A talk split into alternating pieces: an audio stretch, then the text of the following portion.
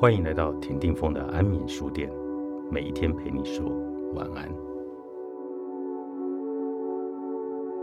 旅店哪边是流浪，哪边是生活？说来矛盾，旅店同时承载着流浪漂泊与家的感觉。我从小就喜欢住旅店，那种切断与所有原来熟悉线路的空间形态，令我像个搬家后的转学生。新鲜的气味让我放松，没有丝毫牵挂。旅行某些意义上与回家相反，所以流浪飘无定所，所以必须暂居旅馆，隔天再继续启程。这在旅人的行程里，每天每天都重复着。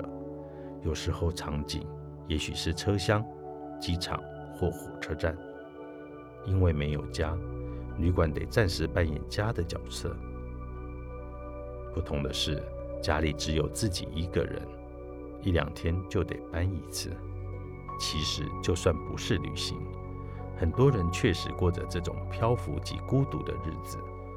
在城市里的异乡人，每天下班后就搭捷运回到独居的小套房，一句话也没机会说。几个月后，因为换了工作，也搬了家。旅行、流浪与生活。看来似乎找到了某些关联性。当两边都发展到极致以后，产生模糊的交集，哪边才是流浪旅行，哪边才是生活？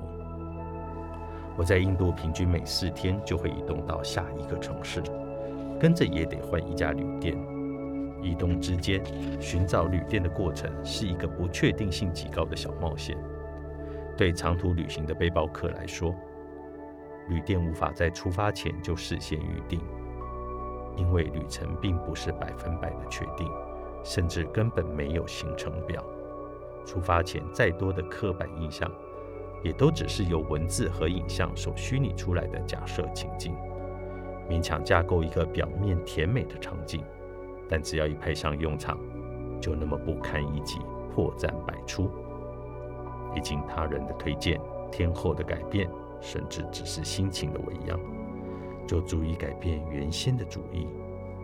连火车票也可能因此一改再改，甚至当天才到车站碰运气。因此，要随性的旅人预定住宿几乎不可能，也不实用。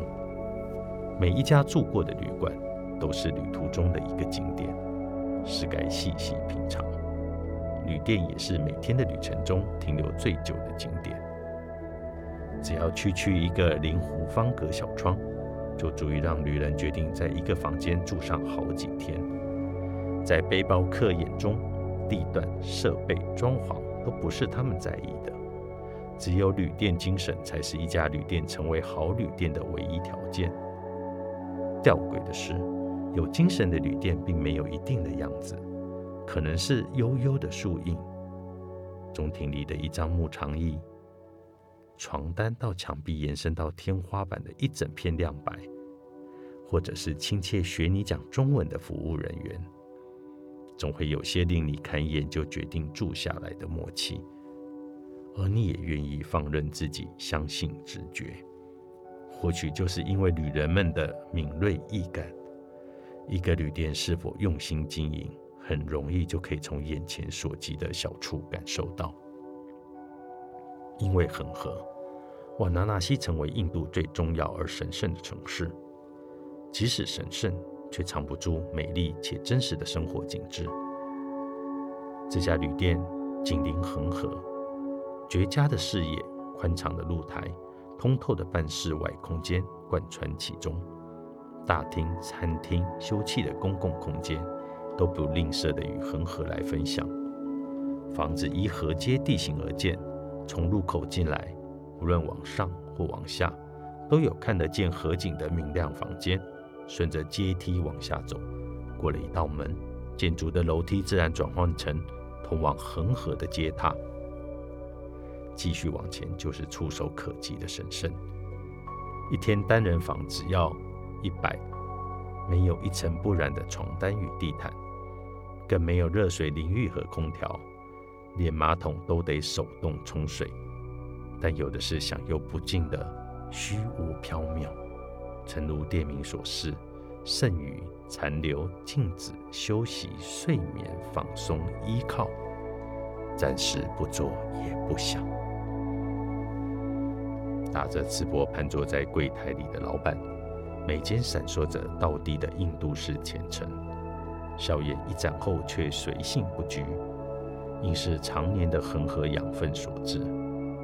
他引我看了房间，房里有两扇直面恒河的窗，穿过极厚的墙壁，听说早上四点就会传来河边洗衣服的拍打声，七点不到阳光就会直射进房间。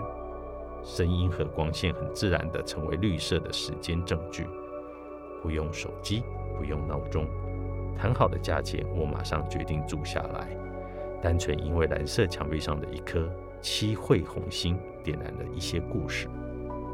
瓦拉纳西是我在印度之旅中倒数的第二个城市，累积了三十四天的经验值，见到叠满沙尘的床，我并不感到惊讶与厌恶。也忘了要求老板更换新的床单，只是把沙尘从床单中抖落，枕头翻面，来不及比较自己脏还是床比较脏，就躺上睡了一觉。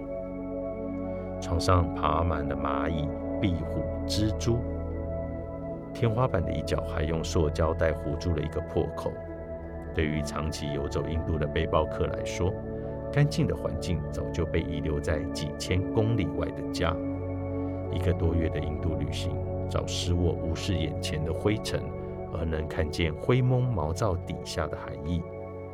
至于红星，吸收了所有旅人的心情、精神与思绪。